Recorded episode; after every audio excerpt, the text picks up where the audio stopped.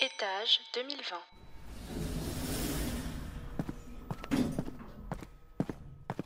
Oh, salut Victor Je savais pas que tu voyageais également dans le temps. Bah, je prends l'ascenseur direction Montréal pour l'exposition universelle de 1967 et j'ai envie d'aller voir le pavillon français. 1967 C'est pas l'année de la visite scandale du général de Gaulle à Montréal? Bah oui, c'est ça, et d'ailleurs je vais m'intéresser à son discours, surtout au moment où il a dit Vive le Québec libre. Et toi, Malia, en quelle année tu prévois de voyager? Je vais aussi en 67, mais je resterai en France parce que j'ai entendu dire que le train le plus rapide d'Europe allait être inauguré. Et est-ce que tu vas monter dedans? Je vais le visiter, oui. Et une fois installé, je pense en profiter pour écouter les chanteurs français qui étaient en haut des palmarès musicaux québécois de l'époque.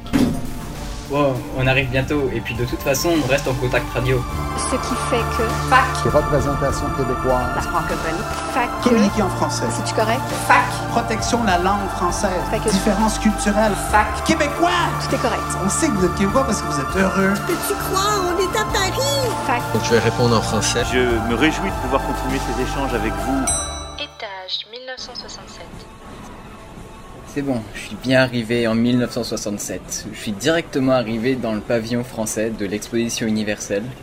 Alors pour vous expliquer, je me suis un peu renseigné quand même avant de partir. Ce pavillon a été construit sur l'île de Notre-Dame.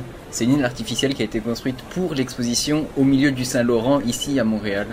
Et donc euh, après 4 ans de construction, le pavillon français ouvre ses portes. Et ici on attend à peu près 50 millions de visiteurs après les 6 mois d'exposition. Alors il y a beaucoup de monde sur place et j'ai l'impression que le pavillon impressionne autant les visiteurs que les journalistes. Dans la presse écrite, on compare l'édifice à des formes du quotidien. Par exemple, dans la Nouvelle République, on peut lire, je vous cite, qu'il ressemble à un gigantesque beignet, un beignet de 7 étages percé d'un immense trou sur toute sa hauteur. Donc évidemment, aujourd'hui, en 2020, on pourrait dire que c'est un donut, mais à l'époque, les Simpsons n'avaient pas encore été popularisés. Et donc l'architecte parisien Jean Faugeron et le Montréalais André Bloin ont pensé le pavillon comme un bâtiment permanent. Au départ, ce donut devait être présenté comme une construction provisoire, mais il va finalement rester après l'exposition. Pour euh, reprendre les termes des architectes qui, ont pensé le bâtiment, ils l'ont pensé comme un bâtiment avec des plateaux décentrés dont l'orientation des parois brise-soleil donne au pavillon un aspect différent selon l'angle de vue. Et donc euh, on a pu entendre l'architecte Jean Faugeron expliquer qu'il a voulu montrer les différents visages de la France à travers ce pavillon. Et donc là, de ce que je peux voir à l'intérieur du pavillon, il y a euh, l'exposition sur le thème tradition et invention. Et chaque étage présente une partie du savoir-faire français. Euh, ça va de la gastronomie à la technologie de pointe. Et il y a une partie intéressante qui présente l'amitié franco-canadienne avec les liens historiques entre les premiers colons français et la fondation du Canada. Et donc euh, l'amitié entre les deux cousins va aboutir en 1992, les gens ici ne le savent pas encore, mais petite info pour vous, en 1992 il y aura la fusion du pavillon français et du pavillon québécois pour établir l'actuel casino de Montréal. C'est à Montréal qu'il faut que je le dise. J'entends beaucoup de monde autour de moi parler du discours du général de Gaulle qu'il a prononcé le 24 juillet dernier. D'ailleurs, les dirigeants canadiens doivent aussi en parler en ce moment.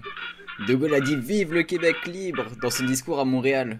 Et ces quatre mots, aussi courts qu'un tweet, ont créé une crise diplomatique entre la France et le Canada qui accuse De Gaulle de s'immiscer dans ses affaires intérieures. Écoutez le Premier ministre canadien Lester Pearson. Le président de la France est reçu au Québec. Cependant, certaines déclarations faites par le président, comme telles, elles sont inacceptables pour le peuple canadien et son gouvernement. En fait, le général de Gaulle, invité pour l'exposition universelle de Montréal, est arrivé en bateau depuis la France. Et amarrer à Québec plutôt qu'atterrir à Ottawa comme le voudrait le protocole, c'est pour de Gaulle un moyen d'affirmer sa position. C'est l'ambassadeur français Bernard Dorin qui explique que le président voulait rencontrer des Québécois. De Gaulle exigeait de s'arrêter à chaque village pour dire quelques mots, mais quelques mots dans le sens euh, qu'il voulait, c'est-à-dire de la liberté. C'est toujours la loge de la liberté des peuples. Et donc ici, en 1967, je me trouve en pleine révolution tranquille. C'est une période qui marque l'affirmation de l'identité québécoise face au gouvernement canadien, et autant dire que l'image du général de Gaulle libérateur de la France lors de la Seconde Guerre mondiale est bien présente. En fait, entre Québec et Montréal, le président a croisé plus de 3 millions de Québécois, et parmi la foule, beaucoup d'indépendantistes. On a pu lire sur plusieurs pancartes les initiales RIN, RIN du nom du parti indépendantiste, et sur d'autres il y avait écrit France-Québec libre, accolé à un dessin de croix de Lorraine pour rappeler la libération de la France en 1944. Par contre, des rumeurs disent que la phrase Vive le Québec libre Voilà était un accident. Alors, peut-être que ces quatre mots n'étaient pas prévus, mais dans son attitude depuis son arrivée au Québec, le général n'a pas arrêté d'évoquer un Québec libre. D'abord dans le choix des mots, ces quatre discours précédents étaient sur le même ton, celui d'un Québec qui prend en main sa destinée. Et quand il s'agit du destin, et notamment du destin d'un peuple, en particulier du destin du peuple canadien-français ou français-canadien, au milieu de la grande évolution qui entraîne ce pays. Une vague se lève. Cette vague, c'est une vague de renouveau pour que le peuple français du Québec prenne en main ses destinées. Le président français a prononcé Vive le Québec libre la veille de sa venue sur le site de l'exposition universelle. Mais après cette visite, il est reparti en France puisque son discours polémique prenait trop d'ampleur. Et toujours dans les répercussions de son discours, quelques semaines après, en août, l'Institut d'enquête d'opinion CROP a posé la question suivante aux Québécois le général de Gaulle s'est-il mêlé d'affaires qui ne concernent que le Québec et le Canada? Résultat, plus de la moitié ont répondu que le président français avait bien agi. En France, par contre, cette phrase catégorisée de jubilation du vieillard dans le journal Le Monde est approuvée par moins de 20% de la population selon un sondage d'IFOP.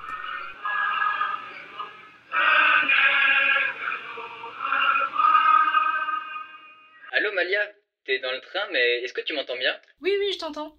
Le général de Gaulle est venu en bateau depuis la France et a pris les petites routes depuis Québec jusqu'à Montréal. Mais pourquoi il n'a pas pris un autre moyen de transport? C'est effectivement une très bonne question, parce que durant cette année-là, un court métrage inaugurant officiellement la toute nouvelle autoroute 20 qui relie la ville de Québec à celle de Montréal a été présenté par l'Office du film de Québec.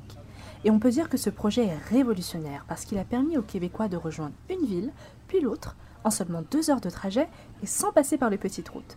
C'est aussi un projet qui témoigne de la volonté qu'auront les gouvernements provinciaux et fédéraux de développer en priorité les moyens de transport routier un accent sera également mis sur les réseaux aériens. Concernant les transports ferroviaires, l'affaire est malheureusement tout autre. En effet, depuis le début des années 60, les voyages en train sont en très fort déclin et les compagnies principales, à savoir Canadien Pacifique et Canadien National, peinent à trouver de la clientèle. En France, cependant, la situation est totalement opposée. Les trains ne se sont jamais aussi bien portés qu'en 1967, et c'est pour cette raison que j'ai choisi cette année car en 1967...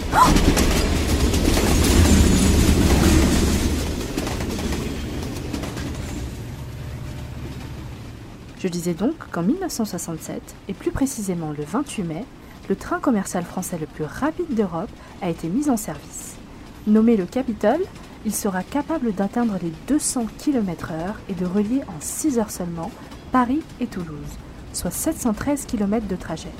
Sa vitesse fait sa force, mais son charme réside dans son design rouge-feu et gris métallisé. Dès sa mise en activité, le succès est au rendez-vous.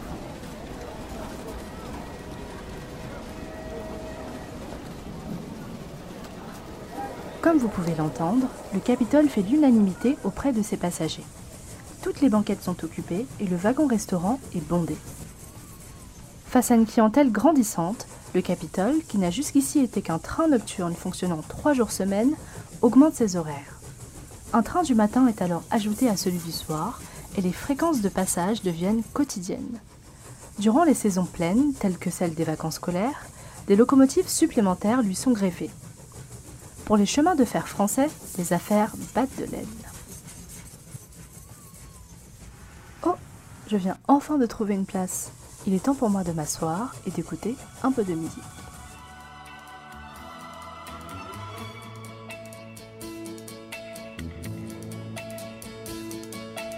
Alors oui, l'Expo 67 est terminée, mais il nous est encore permis d'être mélancolique de son ambiance animée et de son partage des cultures du monde entier. En particulier celle française.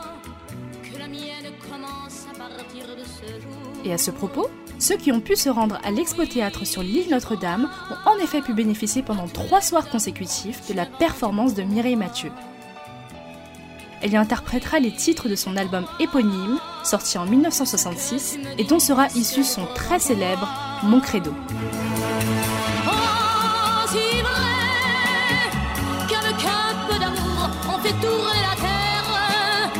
Aussi vrai que tes yeux sont ma seule lumière, aussi vrai que ma vie tient au fil de nos joies. Les Québécois ont toujours été très friands de la musique française et de ses artistes, et cela se ressentira dans le palmarès des titres francophones les plus écoutés en 1967. On y retrouve ainsi de très grands noms de l'époque, comme celui de Johnny Hallyday, qui séduira le Québec avec deux titres phares. Si j'étais un charpentier. Prends l'amour que je te donne, tu dois être forte. Quand notre fils sera l'homme, il aura beaucoup à faire. Et aussi dur que du bois. Si j'ai le cœur aussi dur, aussi dur que du bois, c'est ça.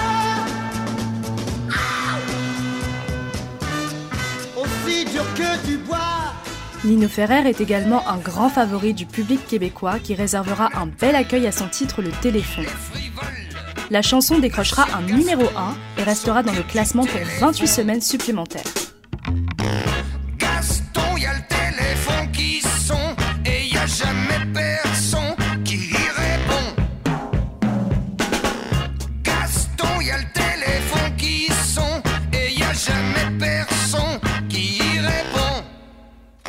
Les radios québécoises s'arracheront également d'autres grands noms français tels que Sacha Distel et son titre Y en a qui font ça, injecté de bonne humeur.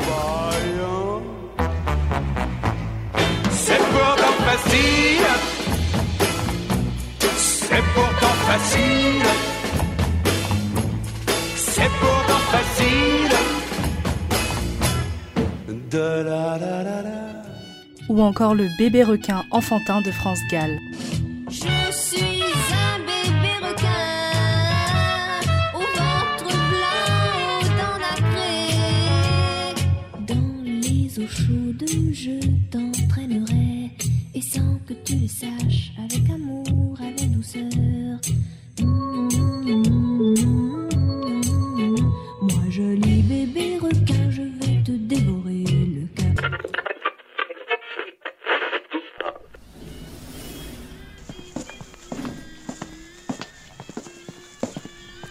T'écoutes une bonne musique Tu trouves? Bah, c'est pas si mal. C'est vrai que les gens en 1967 aimaient bien cette musique. Et est-ce que tu penses que De Gaulle écoutait ça aussi? Quand ça? Bah, Dans son bateau en venant au Québec Alors là, aucune idée. Mais moi je vais continuer à l'écouter jusqu'à l'arrivée.